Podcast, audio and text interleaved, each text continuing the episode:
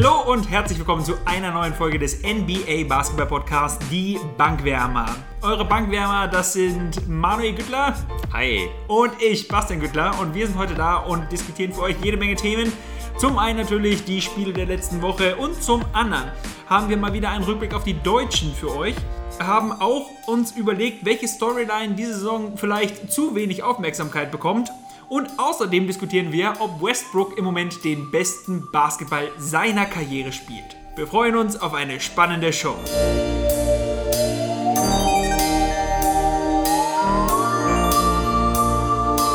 Gut, legen wir gleich los mit den Spielen der letzten Woche, Manu. Da ging es los, gleich am Sonntag mit dem Spiel der Lakers gegen die Celtics. Und mein Gott, das war ein Spiel. Also ich meine, das kann man wirklich sagen, war mit eines der besten Spiele der letzten, also der, der aktuellen Saison eigentlich. Ja, auf jeden Fall. Sie haben ja auch schon, selbst die Spieler haben gesagt, dass da schon fast ein bisschen Playoff-Intensität drin war. Auf jeden Fall. Die Lakers haben, wie gesagt, gegen die Celtics gespielt. Es ist ausgegangen 114 zu 112 für die Lakers. Es war wirklich eine Augenschmaus, das anzusehen. Und bei den Lakers hervorgestochen haben vor allem Anthony Davis mit 32 Punkten und 13 Rebounds und LeBron James wieder mal mit 29 Punkten, 8 Rebounds und 9 Assists. Mano, dieses Duo ist auch einfach irgendwie nicht aufzuhalten. Nein, es ist wirklich einfach. Sie, sie kombinieren oder sie passen einfach gut zueinander. Wer dabei halt ein bisschen untergeht, der mir ein bisschen auch leid tut, irgendwo ist Kai Kusma. Aber ich fand auch schon vor der Saison, dass sie teilweise darüber gesprochen haben, Big Three und sowas. Kai Kusma ist noch nicht, also der wäre eigentlich noch nicht für mich dort, dass er sagt, dass du zu einer Big Three gehört. Und jetzt sieht man halt, dass er wirklich Probleme damit hat, an seine Rolle so zu adaptieren. Hin und wieder hat er natürlich mal ein gutes Spiel, weil er ein Scorer ist. Aber ja, jetzt war es auch nicht schlecht, 16 Punkte, solide. Eigentlich frage ich mich immer, brauchen die eigentlich noch so einen dritten guten Spieler? Wir hatten ja letzte Woche darüber diskutiert, ob Janis möglicherweise auch ein Kandidat ist für die Lakers.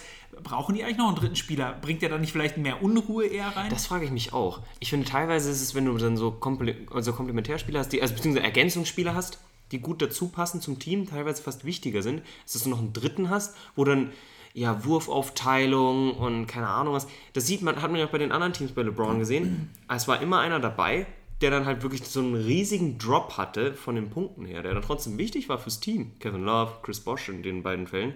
Aber trotzdem im Verhältnis zu dem, was, sie, was für eine Rolle sie vorher hatten. Was ich interessant finde diesmal ist, dadurch, dass sie halt nur einen Power Forward geholt haben, ist es dann diesmal nicht der Power Forward, der diesen Drop in der Leistung hat, sondern der bringt jetzt die Leistung. Vielleicht wäre es interessant gewesen zu sehen, wie die anderen Teams sich gemacht hätten, wenn sie nur Chris Bosch oder eben nur äh, Kevin Love geholt hätten ja. und LeBron James damals schon mehr Point Guard Lasten übernommen hätte. Ja, total. Würde mich allem, interessieren. Ne? Voll.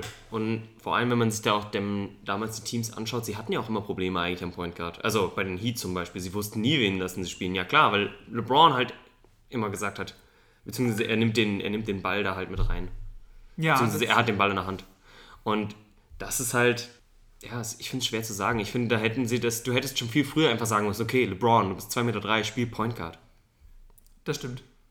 Bei den Celtics war Tatum der überragende Spieler. Er hatte 41 Punkte und 5 Rebounds. Tatum sowieso auf einem unglaublichen Run im Moment. Er hat wirklich in jedem Spiel jetzt fast 30 Punkte gemacht, war der entscheidende Spieler für die Celtics. Er mausert sich jetzt da so ein bisschen hervor als der Scorer ja, des Teams. Als die First Option. Als die First Option, so wie wir das in den letzten Folgen auch schon angekündigt hatten. Aber wen ich vor allem hier auch hervorheben möchte, ist Thais, auf den wir natürlich später auch noch zu sprechen kommen. Der hat 16 Punkte und 9 Rebounds gemacht. Insgesamt haben die Celtics übrigens gespielt ohne Kemba Walker, was diese Leistung, dass sie nur so knapp gegen die Lakers verloren haben, eigentlich nur noch mehr hervorhebt, oder? Ja, auf jeden Fall. Wobei man natürlich auch sagen muss, Mark Smart äh, spielt auch wirklich, also er ersetzt ihn wirklich gut immer. Natürlich mit ein bisschen mehr noch die defensive Intensität, aber auch in der Offense. Ich meine, er hat auch gegen die 14 Punkte gemacht. Das sind wichtige Punkte. Meinst du, die Scoring, also das starke Scoring von Tatum hängt damit zusammen, dass Kemba Walker jetzt nicht da ist? Mm, ich denke, er wird sicher ein, zwei Würfe mehr haben. Aber zum Beispiel Jalen Brown oder die anderen Spieler halt genauso. Welcher Spieler am Anfang der Saison, da habe ich mir gedacht, okay, was machen sie eigentlich mit Gordon Hayward? Aber ich finde, das ist so eine Allzweckwaffe bei denen geworden, wie so ein Schweizer Armeemesser. Wenn er den, ja wirklich, also wenn er, wenn er den Spielaufbau mitmachen soll, macht er den Spielaufbau mit. Wenn er äh, scoren soll, dann nimmt er die wichtigen Würfe auch. Das ist, also er scheut keine der Aufgaben. Er ist wirklich, er versteht das System halt, wie kein zweiter wahrscheinlich. Und er macht einfach alles.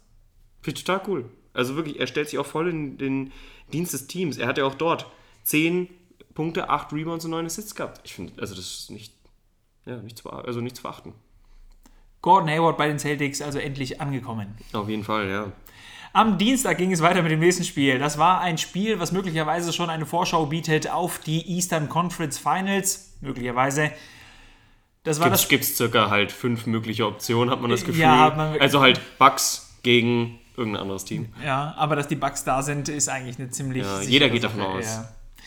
Egal, es war das Spiel der Bucks gegen Toronto. Das Spiel ist 108 zu 97 für die äh, für, für Milwaukee Bucks ausgegangen. Entschuldigung. Chris Middleton hat 22 Punkte und 8 Rebounds geholt, will man sagen, war wahrscheinlich der beste Spieler. Nein, Janis Antetokounmpo war natürlich wieder der beste Spieler, so wie immer. Er hatte 19 Punkte, 19 Rebounds und 8 Assists. Einfach eine unmenschliche Statline. Ich meine, für Janis Antetokounmpo natürlich völlig normal. Und dazu ja auch noch drei Blocks. Ja, die sind aber dann schon fast egal ja. als Stats. Es ist einfach so, er legt einfach immer auf. Ja, auch eine gute Leistung von Siakam mit 22 Punkten, beziehungsweise eine sehr effiziente Leistung, sagen wir es mal so. Er hatte sicherlich schon bessere Spiele, bessere Spiele. Mit 22 Punkten, 6 Rebounds und 3 Assists. Er hat 5 von 9 Dreiern getroffen, also wirklich eigentlich ein solides Spiel von ihm. Aber eben solide Spiele reichen nicht gegen die Bucks. Die Bucks Nein. sind einfach zu stark in allen Belangen diese Saison. Ja, das, was eigentlich am beeindruckendsten dort war, waren die Bankspieler, die ja da wirklich einfach auf dieser, wie heißt der, Chris Bouchard? ja, Chris Bouchard. Chris Bouchard und Terence Davis, die ja teilweise auch Janis verteidigt haben und die, die haben nicht zurückgeschreckt. Die sind einfach, sie haben wirklich sich voll dagegen geworfen. Sie haben sich nicht beeindrucken lassen davon. Und haben ihn auch beide, glaube ich, einmal geblockt. Am Freitag war dann das Spiel der Mavs gegen die Heat ein Spiel, wo Luka Doncic mal nicht so gut gespielt hat, Manu. Und die Mavs haben das Spiel auch gleich mal verloren. Es ist 118 zu 126 ausgegangen. Luka Doncic, gebrauchter Abend, 0 von 6 vom Dreier. Ja, ich finde aber auch, ich finde, da sieht man wieder diesen verrückten Standard, den man so schnell setzt. Weil er hatte ja trotzdem 23 Punkte und 10 Assists. Und trotzdem sagt man, ja, kein guter Abend für ihn. Naja, sie haben verloren. Ja, sicher, sicher. Aber trotzdem, es ist ja, halt so. Es ist halt, er hat jetzt seinen 21. Geburtstag gefeiert, Manu. Ja. Da muss man sagen, jetzt muss die Leistung kommen. Ja. Es ist schon abartig eigentlich, wenn man sich das überlegt, ja. was da. Ich meine, es zeigt ja letztlich, wie wichtig seine Leistung ist, wenn man sieht, dass Seth Curry von den Mavs ein Career High mit 37 Punkten hatte, bei 8 von 9 Dreiern. Das heißt also, wenn du die Dreier aufteilst auf Luka Doncic und ihn, dann hätten beide eine Quote gehabt, die in Ordnung ist. Ja. Aber es hat halt eben trotzdem nicht gereicht. Porzingis auch ein sehr gutes Spiel mit 24 Punkten und 13 Rebounds. Er hat auch 6 Dreier getroffen, also auch wieder sehr gut. Ja. Aber im Endeffekt ging es ja auch nur mit 8 Punkten Unterschied aus. Und man muss halt auch sagen, es war gegen die Heat. Das ist kein, kein Team, wo du sagst, dass da ist ein, so ein Guaranteed Win. Ja, das ist richtig. Jimmy Butler, 26 Punkte gemacht. Ja. Übrigens keinen einzigen Dreier geworfen in dem Spiel. Also, ich finde, die Heat sind wirklich auch ein Team, das, das ist für eine Überraschung gut. Duncan Robinson von den Miami Heat hat sich warm geworfen scheinbar beim Dreier-Contest, denn auch er hat sechs von neun Dreiern getroffen. Ja, der, aber der trifft ja sowieso schon, er hat ja auch schon ein Spiel mit zehn Dreiern, also getroffenen Dreiern. Getroffene Dreier, ja. Getroffene Dreier. Geworfene Dreier haben ja. viele Mal ja, schnell ja. zehn. Wie auch immer. Gut, schließen also, wir das ab. Schließen, schließen wir das damit ab und kommen damit eigentlich auch direkt zu den Deutschen und Pöltl natürlich. Ja. Die Deutschen, da ging es los mit äh, Dennis Schröder, über den wir sprechen. Dennis Schröder hat jetzt in den letzten fünf Spielen ein bisschen durchwachsen nur gespielt, hat immer mal so elf Punkte, zehn Punkte gemacht. Aber trotzdem insgesamt von seinen Punkteschnitten her ist er immer noch, also 18,8 Punkte im Schnitt, 3,8 Rebounds und 4,0 Assists. Wenn man das jetzt einfach nur mal vergleicht mit dem härtesten Anwärter eigentlich, also härtesten Konkurrenten auf den Sixth Man of the Year, weil Dennis Schröder ist natürlich einer der Frontrunner darauf. Ja, ja, auf jeden Fall. Mit Lou Williams eben zusammen. Und Lou Williams ist bei 19,1 Punkten, also sehr vergleichbar. 2,2 Rebounds, dort also fast nur die Hälfte. Und 3,4 Assists, also auch dort weniger. Eigentlich immer noch absolut im Rennen für Six Man of the Year. Ja, vor allem sind seine Quoten viel besser. Also, wie, glaube ich, unsere Zuhörer mittlerweile wissen, ich bin kein Fan von Dennis Schröder, aber ich finde, wenn er so weiter spielt mit der Leistung, die OKC hat, hat er es definitiv verdient, den Six Man of the Year zu gewinnen. Und ich hoffe mal, dass es auch da so ein bisschen äh, Voter-Fatigue gibt, wie die Amis immer sagen. Und dass dann vielleicht ein paar Stimmen dann doch schon nochmal zu Dennis Schröder gehen. Weil, wie gesagt, ich finde, er nimmt diese, er hat diese Rolle jetzt wirklich angenommen bei OKC, er akzeptiert es, hinter einem jüngeren Spieler von der Bank zu kommen, mit, also hinter Chai Julius Alexander oder halt Gut, Chris Paul, ich denke, das ist eine, irgendwo eine Institution. Wenn du ihn hast, lässt ihn starten. Ähm, aber trotzdem, er, er nimmt das an. Er hat es auch letztes Jahr schon angenommen. Er hat es letztes Jahr schon gut gemacht. Muss man wirklich sagen. Also, solide. Mit Voter Fatigue meinst du, Lou Williams hat jetzt in den letzten Genau, Jahren den, den, letzten beiden Jahre Genau. den Six-Man of the Year gewonnen. und dementsprechend Verdient, verdient. verdient. gewonnen. Ja, und dementsprechend meinst du, es ist einfach mal Zeit und die Amerikaner sind welche, die das gerne haben. Wenn das dann auch mal irgendwann wieder wechselt. Ein Deutscher jetzt, der nicht Dirk Nowitzki heißt und auch schon ein bisschen auffällig geworden ist vor, im Strafregister, sage ich mal, mit Dennis Schröder, ist natürlich dann schon wieder einer, der muss wirklich eine gute Leistung bringen, damit er auch Ja. dort dann auf dem kein positiven Schirm, Spieler. genau, das auf den positiven Schirm der amerikanischen Medien Ja. kommt. Aber wie auch unsere Kollegen im Prinzip von dem No Dunks Podcast, den wir übrigens sehr empfehlen können, schon gesagt haben. Ehemals The Stardust, die Show, die bei YouTube kam. Ganz genau. Oder halt, beziehungsweise bei TNT, glaube ich. Ja, aber wie auch immer, also wie die auch schon gesagt haben, Dennis Schröder ist auch für sie im Moment einer der Frontrunner, was auch zeigt, also auch in den amerikanischen Medien ist es scheinbar so, dass Dennis Schröder angekommen ist und gute Chancen hat auf den Six-Man of the Year. Fall. Dann geht's weiter mit Daniel Theiss und Daniel Theiss Formkurve geht ja nun mal ganz steil nach oben im Moment, oder Manu? Ja, also auf jeden Fall, er zeigt, er, er passt halt perfekt in dieses System. Er passt perfekt ins System von Brad Stevens. Er ist spielintelligent, er weiß genau, was sein Job ist. Er macht genau das, was sein Job ist. Das passt einfach perfekt. Ich denke, es ist wirklich einfach ein Perfect Fit. Ich könnte mir vorstellen, dass der in einem anderen Team keine Minute bekommt. Aber dort passt es einfach. weil sie eben auch so großen Bedarf haben an defensiven Big Men Ja. bei den Celtics. Big weil, Man in Anführungszeichen. Ja, Big Man in Anführungszeichen. Aber er passt halt eben da gut rein. Ja. Und die andere Sache ist, Thais hat jetzt in der letzten Woche, beziehungsweise Freitag vor einer Woche, gegen die Timberwolves Career Highs aufgestellt. In einem einzigen Spiel Career Highs in Punkten und in Rebounds mit 25 Punkten und 16 Rebounds. Wahnsinnsspiel. Ein weiterer Spieler, der Career Highs aufgelegt hat, beziehungsweise ein Career High aufgelegt hat, ist Maxi Kleber. Maxi Kleber hat nämlich gleich am Tag danach, also Samstag vor einer Woche, auch ein Career High aufgelegt in Punkten mit 26 Punkten.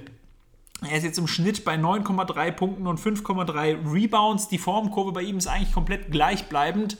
Es ändert sich nichts an der Rolle bei ihm im Team bei den Mavericks. Hin und wieder startet er mal, falls irgendwer ähm, Pause bekommt, wie zum Beispiel Porzingis oder sowas. Aber er, ja, er weiß einfach, was sein Job ist. Ja. Auch so ein Spieler, super spielintelligent, super Ergänzungsspieler. Ich glaube, Theiss und Max Kleber werden beide eine lange Karriere haben. Einfach weil sie so. In der ja, NBA. Ja, genau, in der NBA. Einfach weil sie so. Sie, sie, machen, sie sorgen nicht für Aufregung, sie wissen, was ihr Job ist, sie erledigen ihren Job. Das, so, das sind Spieler, die wir im Team haben. Ja, außerdem sind es Deutsche, das freut uns natürlich immer. Manu, erzähl uns ein bisschen was über Bonga. Wie lief, wie lief die letzte Zeit bei Bonga? Ich, ich muss gestehen, dass ich mich langsam frage, warum er noch so viel spielt. Weil, also, man muss ja wirklich sagen, er hatte von den 53 Spielen, die er gespielt hat, 38 gestartet, hat fast 18 Minuten im Schnitt und liefert halt 4,5 Punkte und 3,4 äh, ja, 3,4 Rebounds. Das ist so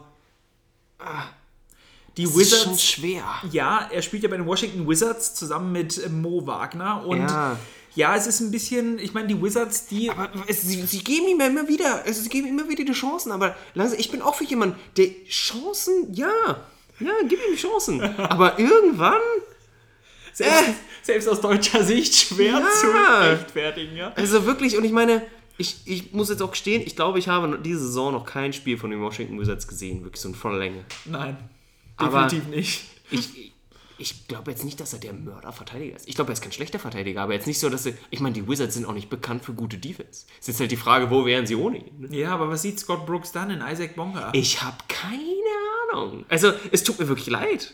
Vielleicht sehen sie irgendwie Potenzial, dass er sich noch weiterentwickelt. Ich meine, gut, wenn man es zu letztem Jahr vergleicht, er macht fast vier Punkte mehr. Ich meine, er spielt auch zwölf Minuten mehr. Gut. Ja. Kommen wir zu dem anderen Spieler der Washington Wizards und das Genau. ist Mo Wagner, der ja, der war jetzt ja lange verletzt. Der war jetzt fast äh, anderthalb Monate verletzt, glaube ich. Seit Mitte Dezember ist er ausgefallen und dann Anfang Februar hat er wieder angefangen. Und ja, es ist halt, jetzt gerade merkt man schon, nicht, schon ein bisschen, dass er irgendwie ein bisschen Rost angesetzt hat. Er hatte zwar schon jetzt schon zwei Spiele mit über 10 Punkten, also einmal mit 19 und einmal mit 12, aber ja, ich denke, da, ich denke, da wird es jetzt halt auch einfach noch nach und nach wieder mehr kommen. Der spielt übrigens auch wesentlich mehr. so im Großen und Ganzen. Ähm, und hat auch 10 Punkte äh, und 5,5 Rebounds im Schnitt.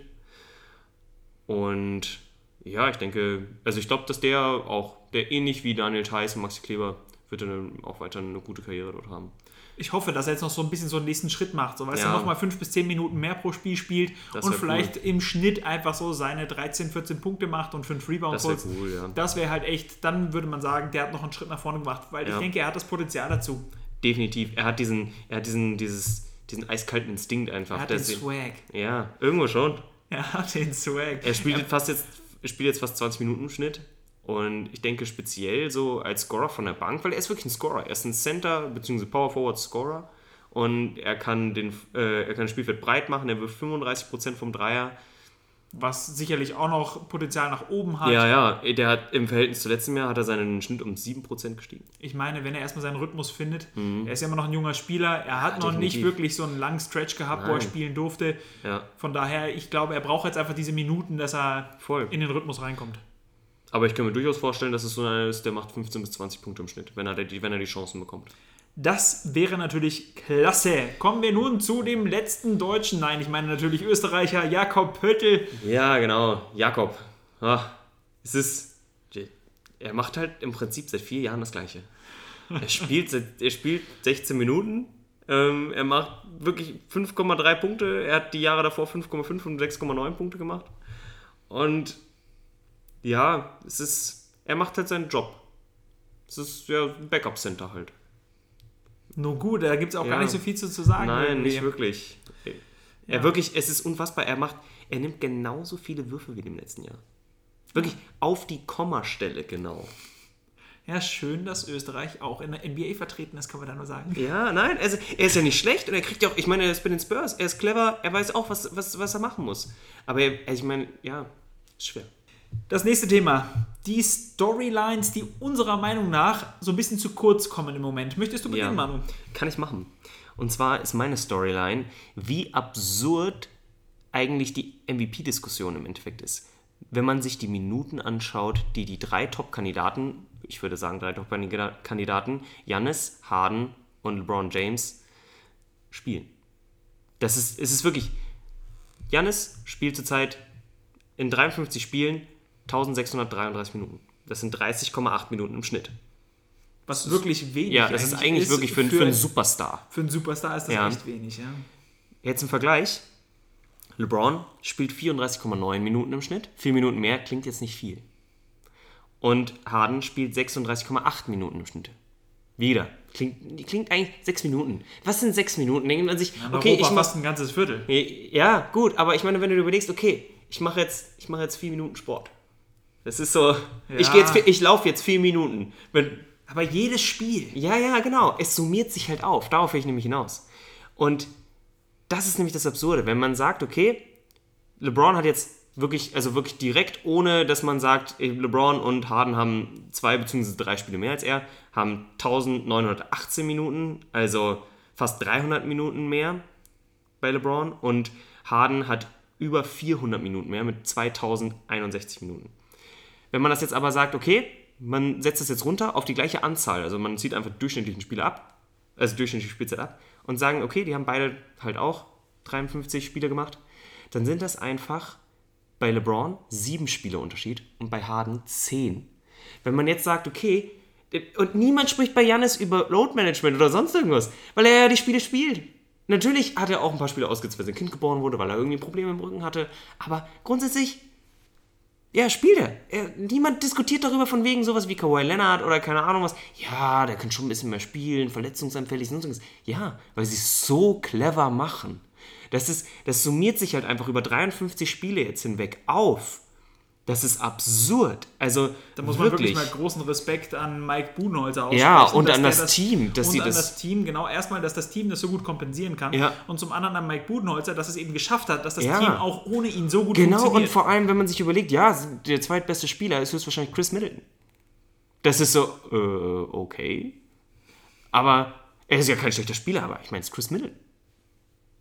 Aber trotzdem, also das ist halt einfach, das ist absurd wenig eigentlich. Und trotzdem legt er eben verdammt gute Stats. Ja, auf jeden Fall. Wenn du seine äh, per 36 Minuten, äh, ja, per 36 Minuten Stats sind selbst im, speziell im Scoring, um mal Harden anzusprechen, höher als bei Harden. Ja. Also das ist einfach, das ist abartig. Also seine, äh, ich finde, es gibt einfach keine logische Erklärung, warum, er- warum er nicht MVP werden sollte. Wirklich. Ich, das wäre, das wäre ein, also wirklich, das wäre ein Skandal. Das wäre für mich wirklich der Skandal dieses Jahres, dieser Saison, wenn Janis nicht MVP werden würde, mit den Zahlen bei den Minuten.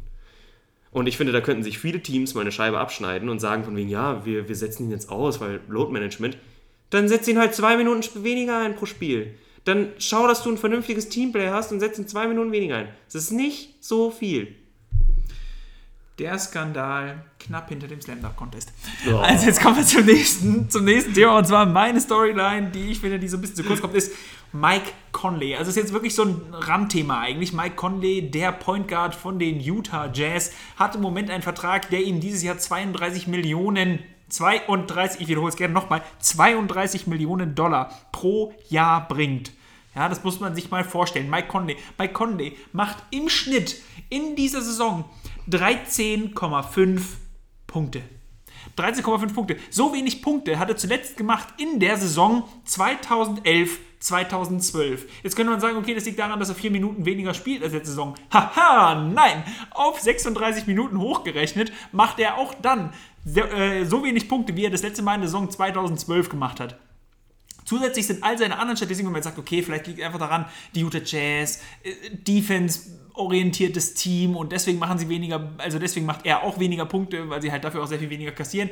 Er macht aber auch in allen anderen Statistiken, auch wenn man jetzt mal die defensiven Statistiken anschaut, wie zum Beispiel Steals oder Blocks oder Rebounds, er ist überall schlechter. Und jetzt kommt die Kirsche on top. Und diese Kirsche on top ist jetzt einfach, dass Mike Conley nächste Saison eine Player Option hat, die ihm 34 Millionen Do- Dollar bringt. Und dann frage ich dich, Manu, wer ist der am meisten überbezahlte Spieler nächste Saison, wenn Mike Conley diesen Vertrag tatsächlich verlängert?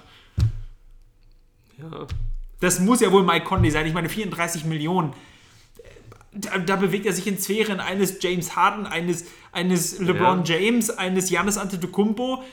Und mit dem Afro, den er im Moment hat, kann er das nicht rechtfertigen, dass er irgendwie mit diesen Zahlen, ich meine, er ist jetzt nicht der Zuschauermagnet, der ihn 30 Millionen pro Jahr bringt. Jetzt Gegenfrage, wer ist diese Saison der überzahlte Spieler? Ja, auch er, meines Erachtens nach. John Wall. Ah, okay, er bringt gar keine Leistung. Kann, Ja. ich, kann ich verstehen, ja, gut, aber da könnte man sagen, er ist verletzt, also von daher. Ja, aber Ja, siehst er ist in du, der Dusche ausgerutscht. ja, Ist Und- in der Dusche ausgerutscht, in Anführungszeichen. Ja, gut. Aber nein, finde ich gut, ja. Stimmt. Ja. Also er wird definitiv der überbezahlteste Spieler sein. Aber ich könnte mir auch durch- nicht los. Nein, niemals. Aber ich könnte mir durchaus vorstellen, dass er vielleicht sagt, okay, und, und schreibt einen längeren Vertrag vielleicht. Du meinst also, dass er quasi die Option nicht zieht und dafür die Jazz sagen, hey, wir geben dir lieber über vier Jahre 5 Millionen pro Jahr. Oder wir geben die über vier Jahre 12 oder 12 bis 15 Millionen. Aber ist Mike Conley 12 Millionen wert pro Jahr? das ist halt die Frage. Und haben die Utah Jazz vielleicht sowieso einen Fehler gemacht, indem sie Rubio abgegeben haben? Ich weiß, vor der Saison hat man gesagt, das passt eigentlich ganz gut mit Eigentlich glaube ich auch, dass per, also, per, also gut passt. Weil er theoretisch das bessere Shooting hat. Aber Rubio legt halt zur Zeit echt auf. Muss man wirklich sagen. Übrigens, womit ich, worauf ich eigentlich auch nochmal hinaus wollte, Mike Conley hat übrigens die grandiosen Spitznamen Money Mike, The Conductor, das heißt so viel wie der Zugführer, oder auch Mac 11. Ich meine, allein für die, für die Spitznamen hat er eigentlich das Geld verdient. The Conductor oder Money Mike. Gut, ja, Schluss mit den Albernheiten hier. Kommen wir zum nächsten Thema. Russell Westbrook. Spielt Russell Westbrook im Moment den besten Basketball seiner Karriere? Weiß ich nicht. Wie Find kommen wir denn überhaupt auf das Thema? Manu? Ja, weil er halt jetzt wirklich gerade eine lange Serie hat, wo er über 30 Punkte bzw. über 20 Punkte äh, aufgelegt hat. Ich glaube, ich, ich muss gestehen, ich weiß es gerade nicht, wie viele Spiele jetzt in Folge. Ähm, Russell Westbrook hat in den letzten Spielen bei den Celtics 41 Punkte, bei den Grizzlies, beziehungsweise zu Hause gegen die Grizzlies 33 Punkte, dann ein Spiel ausgesetzt. Davor das Spiel 34 Punkte und davor das Spiel 21. Und davor hat er dann auch nochmal in den fünf Spielen davor 36, 39. Auf jeden Fall über einen langen Zeitraum hinweg hat er jetzt, ich glaube, mindestens 10 Spiele hat er 20, beziehungsweise ich glaube sogar 30 Punkte irgendwie im, im Schnitt aufgelegt. Ja. Und das, also wirklich, er spielt einen super Basketball und das muss man wirklich sagen, seit sie Kapelle abgegeben haben. Was auch irgendwo logisch ist, Russell Westbrook ist ein Slasher. Jemand, der den Ball nimmt, er drivet und er haut dir das Ding um die Ohren. Das muss man auch sagen, er ist zurzeit seit dem 1. Januar im Schnitt bei den Points in the Paint bei 20,3. Das ist mehr als Jannis. Das Und dann macht er auch äh, die meisten Points in the Paint im Moment. ja, genau, genau. Mehr als jeder Center, wie gesagt, mehr als Jannis. Und auf jeden Fall, er ist wirklich, er, er passt einfach in das System. Alle das was, das, was man halt vorher vermutet hat vor der Saison, wo man gesagt hat, ja, passen sie, passen sie nicht, haben alle auch schon gesagt, ja, theoretisch passt er besser als Chris Paul zu Mike D'Antoni's System. Run and Gun. Weil er ist ein Runner und er ist ein Gunner. Und vor allem halt, ja, Inside. Und das macht er halt wirklich perfekt. Ich weiß aber nicht, ich würde nicht sagen, dass er den besten Basketball seiner Karriere spielt.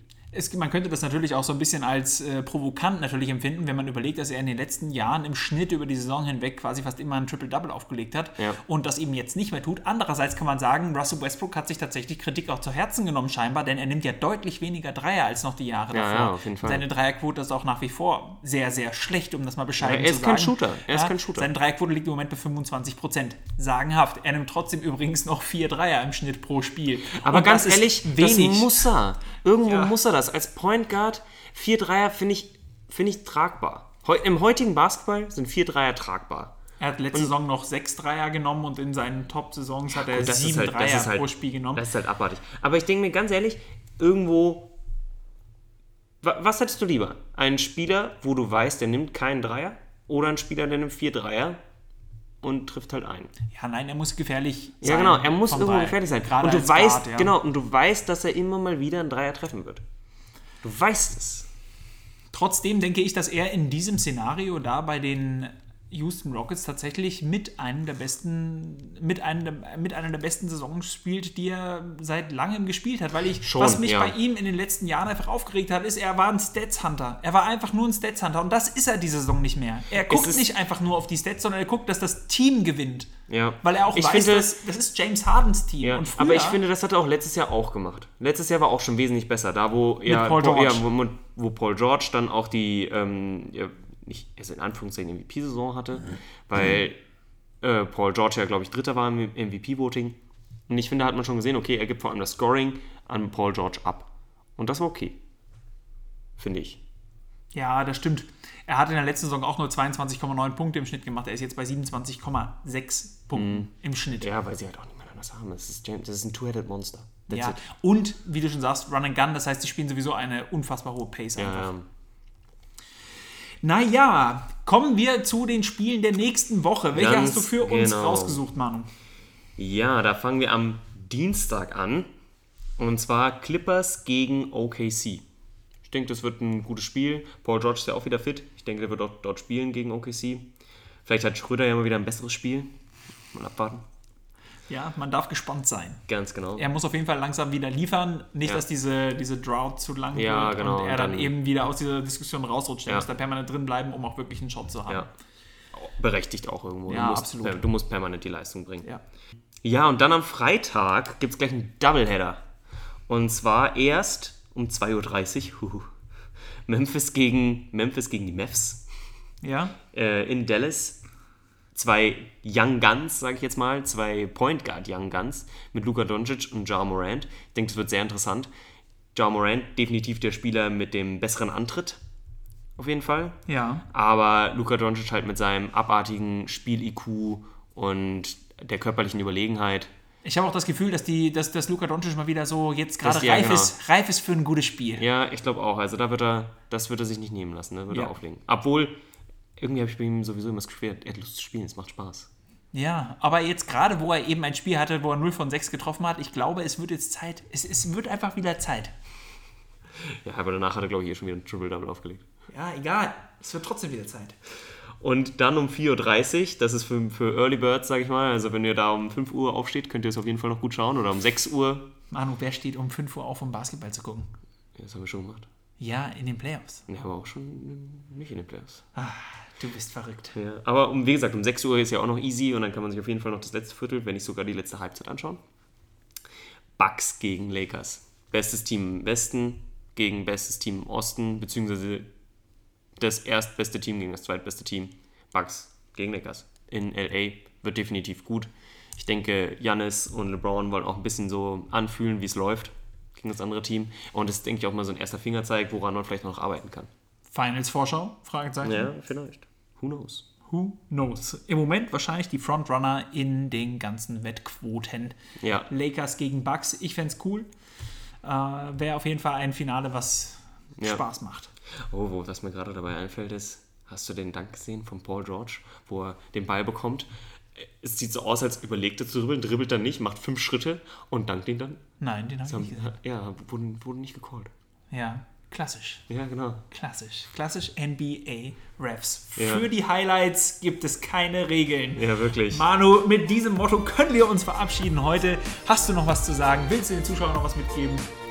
Nein, viel Spaß nächste Woche und denkt immer dran, wenn ihr ein Highlight macht in der NBA, könnt ihr Schritte machen, das kann man sagen. Alles klar, ja. Also Leute, ich hoffe, euch hat die Folge heute Spaß gemacht.